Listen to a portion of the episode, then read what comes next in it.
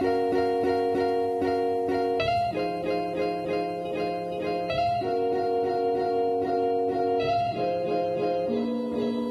迎来到 Awkward News，我是 Jake，我是 Amy。我们在欧洲以台湾人观点跟大家分享看到点点滴滴。看腻了美中角力或是非蓝即绿吗？那就来听听欧洲的声音吧。好的，现在我们录的时间呢是十月二十七号，因为这周发生很多事情，所以我们的整个 schedule 非常 delay。我们很少就是这么赶的，就是要在上架前，然后最后的时间点才开始录这些新闻。对，跟大家分享一下好，其实我们通常是礼拜六或五六日就会把它录好，然后就会一二的时候我们就会稍微讨论一下怎么剪啊什么之类。可能因为上周我们真的太忙，然后这周还是很忙，所以就是种种的意外导致拖到现在。对，拖到现在，真是用“拖”这个字。哎，但是有个好处，这样比较有新鲜感啊，就至少我们那个热度比较新，因为我们今天我们今天录明天上架了。观众有想有在在乎这个热度吗？要不这个烤面包？好了，没关系。哎，首先我要感谢一下那个啦，那个好朋友黄子阳同学，那个他是我的国中同学，后来其实很少的联络，因为后来他去念建中了，然后后来真的很少联络。然后最近因为好听我们节目，就跟我们一些分享一些意见，因为他本身是在做声音方面的工作的，所以希望嗯。能够截取到一些经验，能够有些进步这样子。我有印象，就是你好像有试图想要把他跟你讲的建议，就是跟我说，可是我真的看不懂，就是这些中文字，我完全不理解到底是什么意思。到底是没有你，你直接你直接已读不回啊！我就半夜半夜一哎，我晚上几点？九点传给你，然后隔天都没有回，我就已读哦。不是，就是你也知道，就是不懂的人在那边装懂，还要跟你回复讲一些狗屁三，那不如不要浪费彼此的时间啊，对不对？不是啊，就你可以跟我交流，因为我也是不太懂，还在学习中的人啊。哎，很爱记仇啊，还记得 已读不回。然后，另外我们要感谢那个啦，感就是我们感谢季活动就是为期一周嘛，然后就是希望大家能够帮忙分享，这样然后非常感谢大家就是呃热络的跟我们互动这样子，然后所以我们要那个我们要抽奖，抽出到底谁能够获得那个神秘小礼物？那我们要怎么抽奖呢？我跟你讲，抽奖的话，因为这个节目目前的人数还是很少嘛，所以还处在一个我很独裁的阶段，所以。抽奖的话，本来想说啊，但当初还担心说啊，会不会很多人？我们还要先找一个什么网页啊，机器人帮我们抽奖？哎，不用，因为人太少了，很简单，我就拿一个那个免洗筷的那个包装纸，撕几个纸条就抽完了。你说 再吹一口，然后看哪个飘最远就选哪一个吗？呃，没有，因为也没有那么多，我就直接拿一个起来，就这样而已。你不要想太复杂了。好来，Anyway，我们就会开始联络，就是幸运者，然后会联络说，哎，那到底是要寄给谁？就是收件人的名字跟那个地址是什么？然后我们就会开始寄发出去，这样子。对，然后我觉得要跟一些新朋友打招呼，因为就是上周我们的那个荷兰台北房市的专题出来之后，哎，很多新朋友，大概多一百多个新朋友，超多，我也吓到，而且收听率暴涨。所以怎么样？真的有土司有财，你连做个节目跟房地产有关系都会有人进来。哎，我觉得合理耶！你看，我们讲到这个，真的人气瞬间水涨船高，而且真的那个互动率超高啊！我我我们都很傻眼。哎，可是也有可能是因为你 PO 到比较多群组啊，所以我们不哎，我跟你讲，跟你讲，我之前我之前大麻那一集的时候 PO 到别的群组。根本就没有人回我，没有人鸟我，而且那时候 PO 群更多。哎，你是不是有一点受伤？觉得最想要推的那个大麻，就反而得不到大家青睐，结果没那么想推的，结果反而大家就是热络到不行。没有这种，就是你要一方面很开心，就很多新朋友；一方面又很难过，就大家真的很爱房地产。大家不是那边，他大家可能只是就是说，哎，想要多了解，所以觉得这一集对啊对啊，我觉得我觉得我觉得主要是提供大家一个讨论平台，因为我看到有些社团里面有一些，比如说是在瑞典或是美国的朋友，嗯有丢出一些自己遇到的状况，这样我觉得蛮有趣的，蛮有趣的。没错，所以就也欢迎新朋友的加入，那我们就开始今天的新闻主题喽。好，我今天要聊什么嘞？我觉得第一件事情，当然还是以欧洲，尤其是现在这个时间点，就是疫情的状况，可以跟大家更新一下。哦，对，讲到疫情的话，我必须要跟大家说，我要在这边，嗯，不能说恭喜，但是荷兰上周末正式突破单日案例一万人。对，单日哦。对，单日一万人，所以现在是每天就一万一万一万一万这样子，每一天都在暴增，所以其实很可怕。就是就是怎么讲？我讲的可怕，并不是说哦，疫情让这个这里的生活很可怕，而是都这样子，大家还是不管它，继续的勇勇往直前。其实我觉得不止荷兰啦，就是德国确诊人数也比之前上一波大概春天三四月那时候的感染程度还要更更高峰这样子。然后他们的卫生部长也确诊等等之类的。那西那个真的蛮惨的。嗯，然后西班牙的话，它是整个整体的确诊人数破百万了，所以其实欧洲现在每个国家其实都都很像是第二波的疫情又在起，然后可怕就是。第一波刚开始的时候，大家做一些比较强烈的手段，例如说关呃餐厅、关餐厅，对，那这些事情可能多少或许都有见效，或者说大家有意识到说，哎，真的不可以这样这样子。那但是这一波的话，反而是可能也是经济的压力吧，所以在第二波要执行这些政策又再重来的时候，其实我觉得大家的反应或者说大家真遵守程度。或许没有像第一波那么的谨慎，可是人数持续还在增增加。我觉得一方面也是因为就是经济受影响很大吧，因为就是嗯，怎么讲？你经济受影响的话，大家就会应该政府方面也不想要太强烈的呃 lockdown 的措施，因为它只要太强烈的话，经济受影响，它会有更多的反弹声量。然后我觉得比较特别的是，我相信台湾的大家一定很难想象到底所谓 lockdown 是怎么一回事。嗯，我觉得我们可以稍微讲一下。对，基本上我觉得以举这次来讲的话，就是基本上就是餐厅，呃，所有的餐厅都禁止内用，所以你可以外带。然后基本上，所以你你什么酒吧、餐厅里面都没有没有人，而且重点现在又又冬天，所以基本上你只能带回家吃，你不可能坐在外面公园吃，因为很冷。没错，而且重点是，就算你今天想要跟朋友相聚好了，就是也不能超过四个人的群群聚。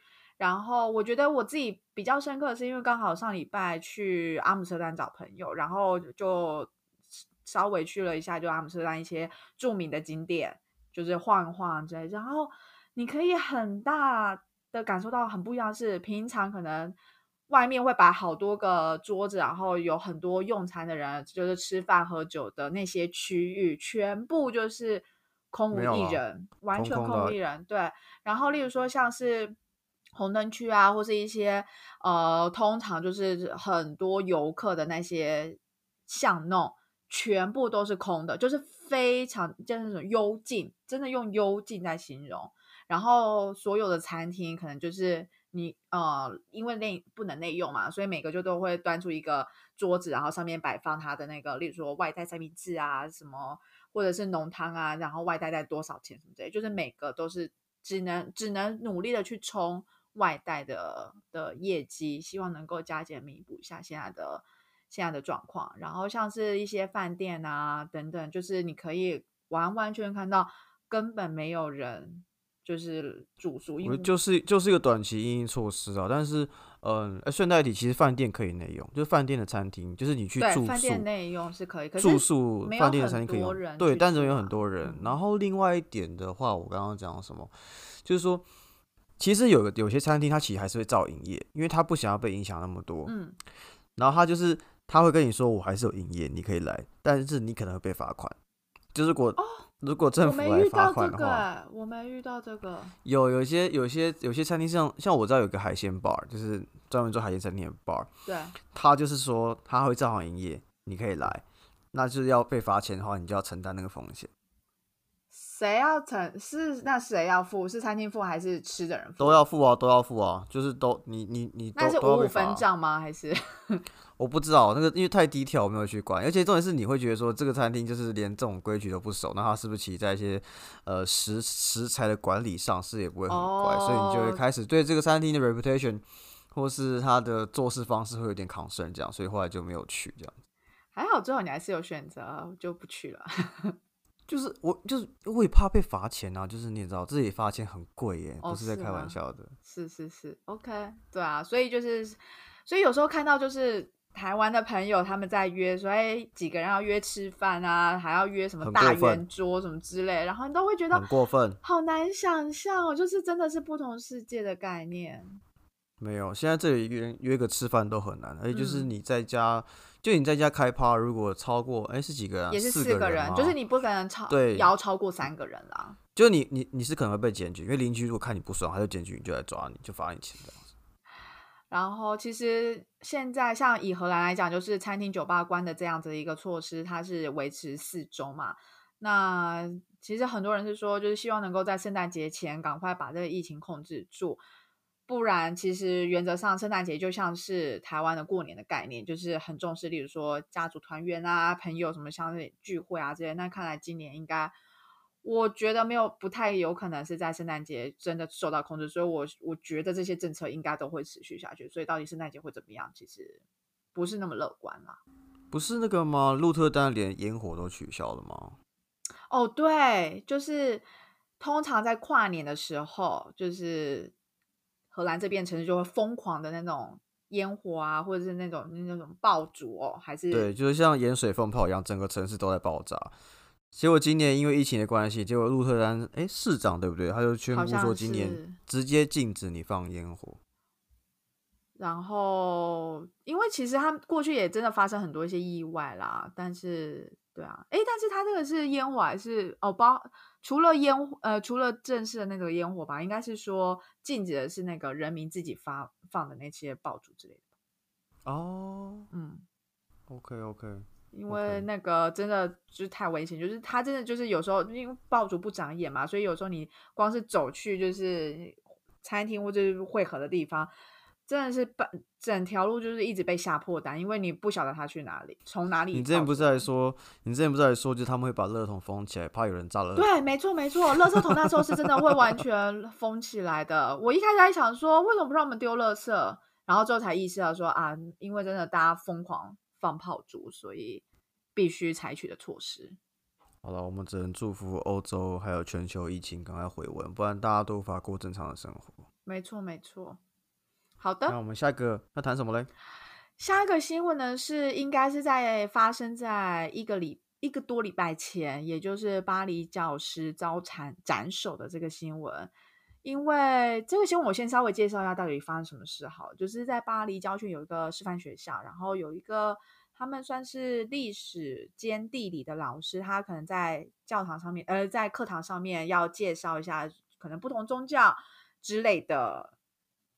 课程，那这时候他就使用就是伊斯兰教的先知穆罕默德的一个呃漫画，讽刺漫画。是说的是之前查理周刊的漫画了。查理周刊就是二零一五年的时候发生恐攻被攻击的那个周刊社，那他们是一直都是以就是画一些嘲讽时事啊等等闻名的。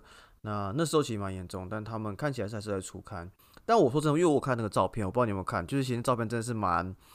我觉得不管是谁被画，我觉得都蛮不舒服的。你有想要描述一下那个漫画本身吗？嗯，我举例来讲，好，就是说我我我不要讲太仔细，因为我觉得这东西会让人家有画面不是很舒服。因为就是，呃，它的画面的呈现方式就是一个，它呈现穆罕默德，然后是趴姿在地上，然后他的屁股是朝向乐听人的。嗯。对，那剩下我就不想，然后全，然后是全裸的，然后剩下我就不想要再多做多做说明，因为真的不是很恰当。不是，不管是谁放在上面，对，就是应该是说，本身以穆斯林的，就是伊斯兰教的教名而言，就是穆罕默德本身就是不应该被这样子去去谈论或者去。对啊，是禁止的，是禁止啊，所以你不会看到有，就是你可以看到到处都有耶稣像、耶稣的画，但你不会看到有穆罕默德像等等，因为他们的教义是你禁，因为它太神圣，你禁止去把呃具体化或画出来等等，所以等于是触犯他的大忌，嗯，他们的大忌，没错。然后其实新闻上是有特别有提到，就是说，其实老师在展示这个具有争议的这个漫画的时候，其实是有先跟，例如说班上同学说，哎，那如果你是呃。信奉伊斯兰教的话，那你会觉得不舒服的话，你可以先离开教室之类的。我我不确定这全部都是转述，因为我我人不在现场嘛。但是这个这一个漫画真的实在是太太冲击了，对于伊斯兰教的民族。所以其实呃，在就是这件事情之后，反正就是有一个俄罗斯的车臣裔的少年叫做阿布拉赫，他就对于这件事情，然后就斩首这个老师。所以。其实巴黎那时候也发生了很多，例如说示威，然后以及抗议的活动，就是觉得这些激进的伊斯兰教的民族不应该存在在这边，不应该造成社会上的这些。冲突等等，这是大概在十月十六号那时候发生的事情。哎，可是我想补充一下，就是说，因为我稍微看一下，就是那个一些其他媒体，对他好像其实是被家长检举很多次，就是家长知道这件事情之后，一直跟学校说：“哎，你不行，他这波肯定要把他 fire 掉。”然后过节好像学校没有做什么事情，然后也有一些警方这边的释出的消息是说。这个凶险，他其实跟家长是有一些互动的，有一些联系。对对对，所以他们怀疑说是家长，就是就是雇佣他来做这些事情。而且，但但后来这个少年已经被警方击毙了。嗯，但其实我觉得这一啊，我觉得这个可以先分了两块啦。就是第一个，我觉得可能可以稍微跟大家讲一下，说，哎，那为什么特别是呃，以法国好了，就是。感觉很多相类似的事件发生，例如说刚刚你提到的《查理周刊》的那个呃事件，二零一五年吧，我记得。然后，然后陆续一些恐怖袭击的事件，其实都是发生在发生在法国，就是这些打着伊斯兰国的圣战分子的名号，然后造成了就是法国的这些社会上的一些不安跟动荡。那我们这边稍微有看到一下，就是说其实。法国本身他们是强调是叫做政教分离，意思就是说法根据法律政政教应该要分离，然后不要让宗教跟信仰呃去带入到就是法律之上，或者是法律之前人人应该要平等。但另外一方面就是呃伊斯兰教分离主义，也就是说，其实在法国里面有很多个不同的可能不同教派的伊斯兰教的。人民，那其中有一个分离主义，他们就比较激进一点，也就是说，他们会试图用一些不同的管道或者教育方式，然后来灌输这些信仰的民众，然后控制他们的一些情况，所以也导致就是，其实像法国有一个很呃，一方面马克宏说好，我们应该不可以污名化，就是穆斯林的群体啦，然后我们希望能够就是呃。大家都非常的平等，然后有爱博爱这样。可是因为持续不断发生一些问题，所以呢，他马克龙自己也曾经说，伊斯兰教是一个在世界各地都处于危机之中的宗教，然后这不应该存在在我们的社会之中之类的言论。哦天哪，他这样讲哦。嗯，所以其实这样讲很很很不很不尊重哎，很不尊重，也很不妥当。毕竟穆斯林在他们国家的人口数算蛮多的吧，百分之将近百分之十六百万多万人，没错，就是以法国而言，其实它算是西欧穆斯林人口最多的国家。那我们有稍微看了一下，为什么原因是这样啊？那因为这些国家可能很多的移民是来自于说，当时候西非，或者当时候在对北非、西非、北非很多，现在是摩洛哥啊、阿尔及利亚或突尼西亚这些国家的那个领地的这些移民，就是来到了法国。那除了法国是很多伊斯兰人呃民族以外，然后以及那个德国也是。那所以刚刚提到说，在法国境内有这样子。极端的伊斯兰分离主义的状况之下呢，呃，法国他们其实也有在就是思考说，他们想要把政策就是着重在一些教育上面，而不是一直极力的说我要去用警方的武力去控制这些民族，而是他们希望能够从最根本的方式去呃避免这个极端主义的扩散。所以他们有曾经说，好，他们要要求所有三岁以上的儿童都必须要在学校授课，而不能只是去所谓的呃他们。提供的一些信仰的呃地方，然后来教育民众。他们希望就是大家都他们需要从小就教育成比较可以融化成共同文化的这样的教育。哎，这样很硬哎，三岁以上就要去。因为像我自己是没有上过什么幼稚园的，我是 七，我是只上过半年的幼稚园，然后直接上小学。那你在幼稚园之前你在干嘛？我都在家里啊。哦，你说我是就是请老师来家里，还是你就是完完全全没有？没有，是是没有受教育。就没有受教育。只能说，那你社会化的程度真的还不错哦。哎，可没有，可是我觉得有差，因为像我自己是很晚才就是去学校的，等于是六七岁才去嘛。嗯，所以我其实我不我在小时候不是很善于跟嗯平辈去互动。真假的？真的真的，因为我因为我的认知，因为我我因为我在家就是只有我嘛，那所以我不知道怎么跟平辈互动啊。那我直接去学校就是整个白天有一半时间都跟平辈互动，但是我没有学习那个过渡的过程，所以其实蛮 suffer 的。我其实我说真老实讲，我小学是没有什么朋友的，因为我不知道怎么跟别人。那你现在就有朋友吗？也也没有很多。完全没有想要就说啊，你以前怎么样？只是就是想要呛你说，哎，那你现在觉得你？哎，你刚刚铺陈知道呛我而已，贱哦！当然没有同情的意思啊。好了，没有。等下我们回归正题，是说，其实我觉得在他家可能因为平常我们可能生活中会遇到伊斯兰教的同呃朋友或者是人，可能真的不多，所以多多少少绝大多数都是受。新闻上面影响，那新闻通常汇报就会开始强调说，哦，就是伊斯兰民族他们都非常激进啊之类的。但我觉得要啊，新闻就是要报写新三色的东西才会有人看啊。但我觉得我们应该要稍微跟听众们分享一下，其实，在我们例如说以我们的那个课堂上面所遇到的同学，其实也有分很不一样的伊斯兰教的同学。我必须要讲一下，是不是，清个喉咙。好，不是。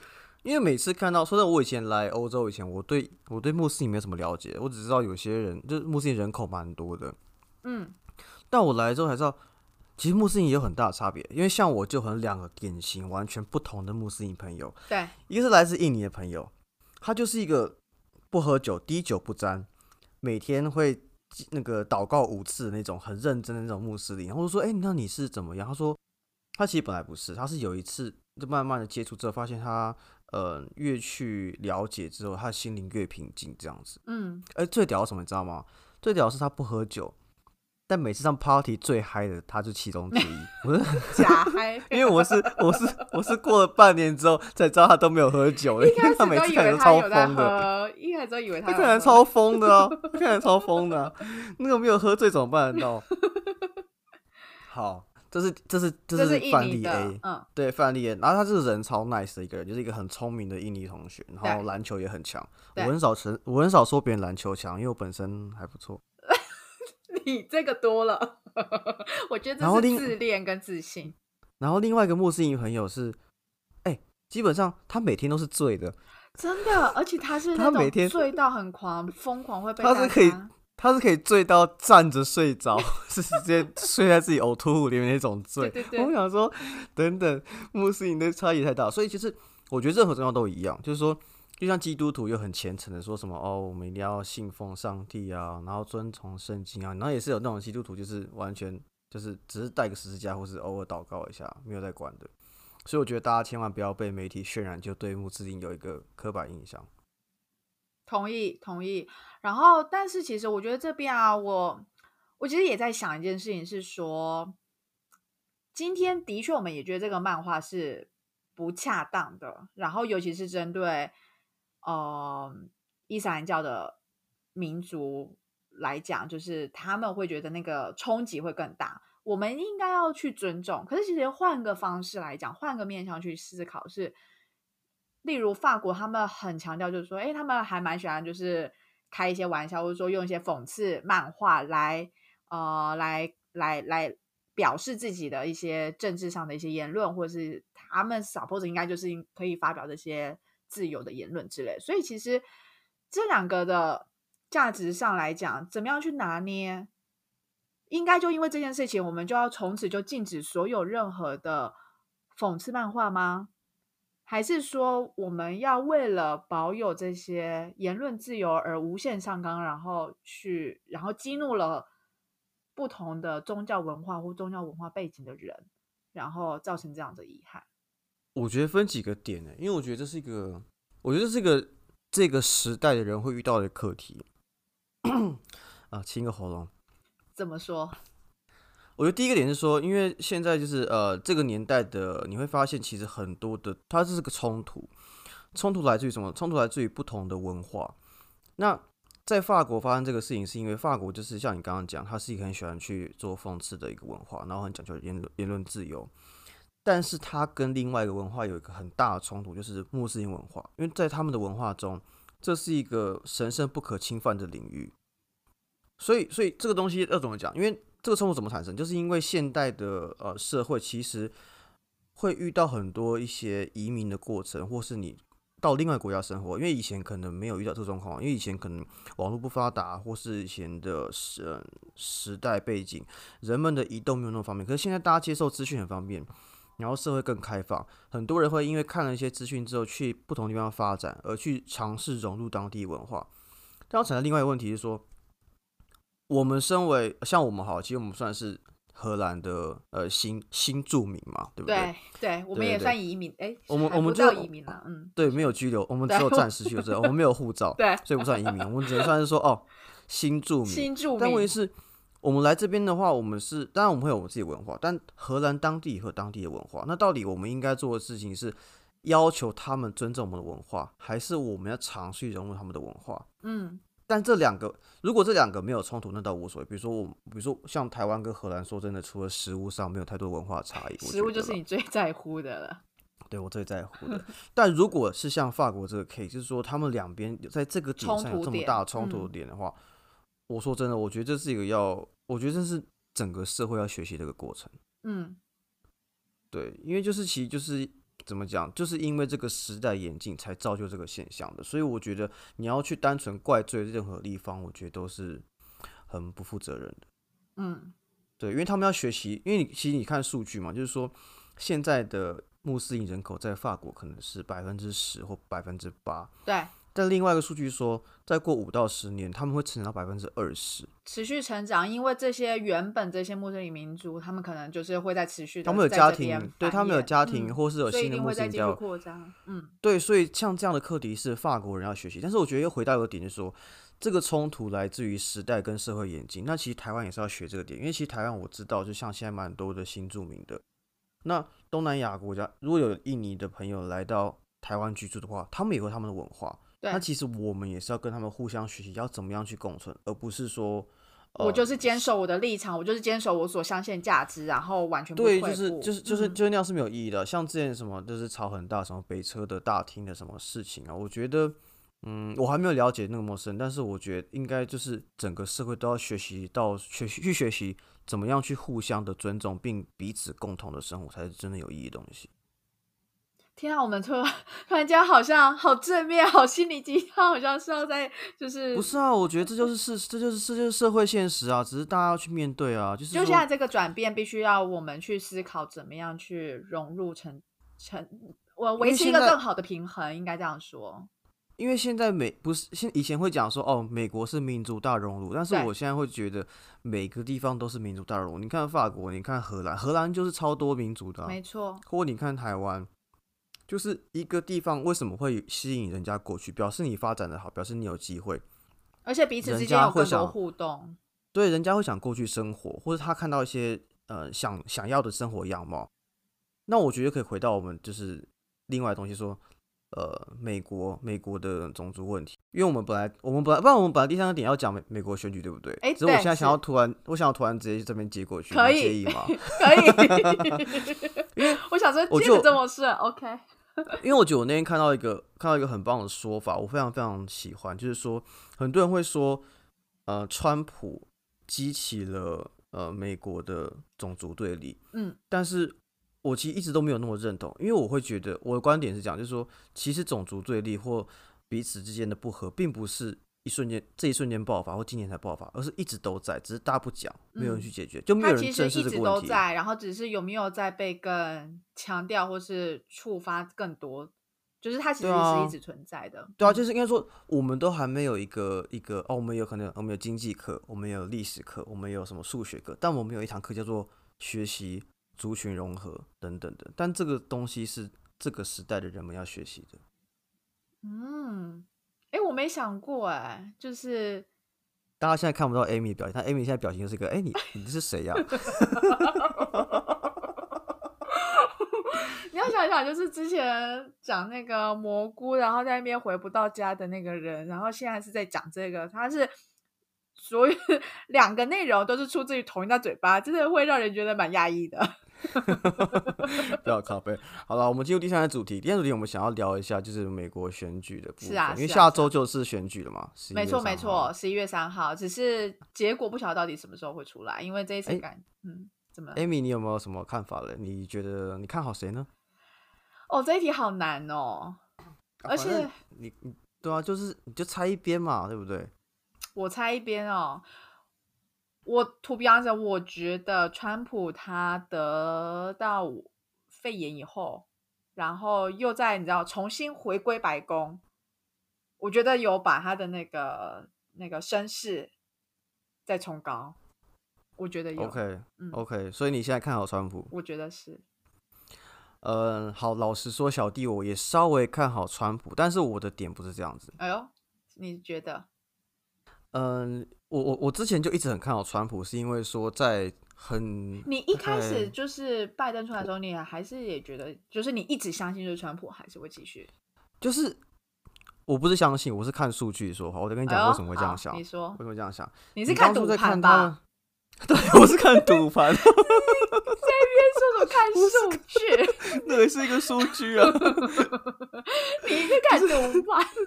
就是之前。之前不管就是之前大概赔率大概拜登大概是一点六，然后川普是二点二点五二点四五左右。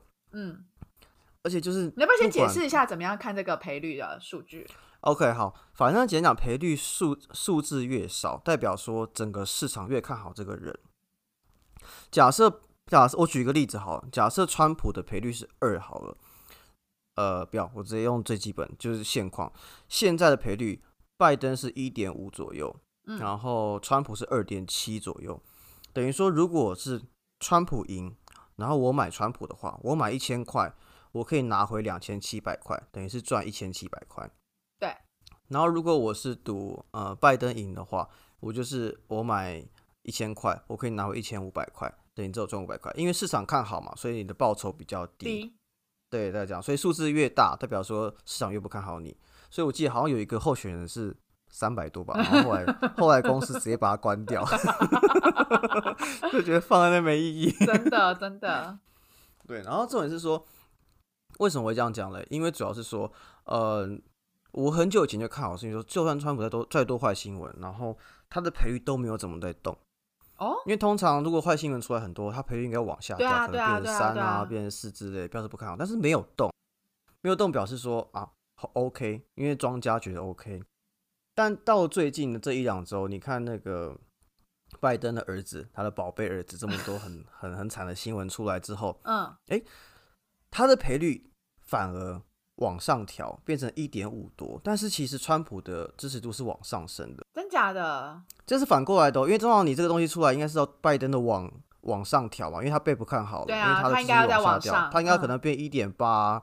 二之类的，对，它反而往上升，这有两种解释，一种是它真的稳赢到爆，它真的稳到爆，嗯，但如果你用一个换个角度想的话，你可以说，呃，我是这样解释啊，就是说，因为如果它顺着市场往下走的话，表示连庄家赌盘都看好看好拜登变弱的话，那川普就会被很多的资金涌入，那如果川普最后真的赢的话，那运财公司会输到爆。哦，你这个是两层的那个推演出来的，但这都是我个人的小弟的浅见啦。下周就可以知道我被打脸了。下周就可以知道，刚刚这边讲的这么的，你知道斩钉截铁就可以知道到。没有没有，这不斩钉，这是一个这是个推理的过程啊，这是个推理的过程。因为我觉得太奇怪了。可是其实我觉得他儿子的这个事情，我不确定到底影响多大，因为毕竟不像上一次的那个总统选举是希拉蕊本人，这一次的话是他儿子，所以我我不晓得到底这影响真的有这么大吗？因为又不是他儿子来选，又不是他儿子这这有两个层面，这有两个层面。嗯，第一个层面是说，在美国文化里面，不像台湾或亚洲，就是说你的小孩做什么糗事、什么东西会怪到你身上，因为他们比较是把你们视为。有相关但独立的个体，嗯，你懂我意思吗？所以他们并不会完全牵连到啊拜登身上。但是后来因为有些文件表示拜登也有收受好处，那影响比较严重。OK，你懂吗？就你生了一个废物小孩，那是你家的事。而且因为他们就像他们文化，他们十八岁之后就自己的生活不干我事，自立自强。对对对，所以他们的文化并不会把他们绑在一起那么深。那第二点是说，因为他们可以提早投票。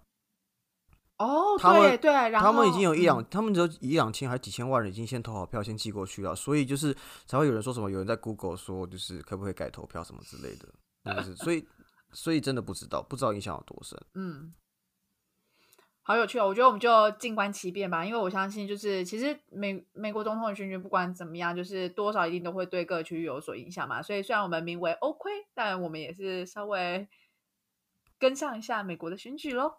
没有错，因为这是一个很全球化的东西。好了，然后其实，在我们这一集的尾声，是不是要跟大家宣布一个事情呢？呃，对，就是小弟我本人呢，即将在美国选举当天的时候，搭上一台飞机飞往台湾。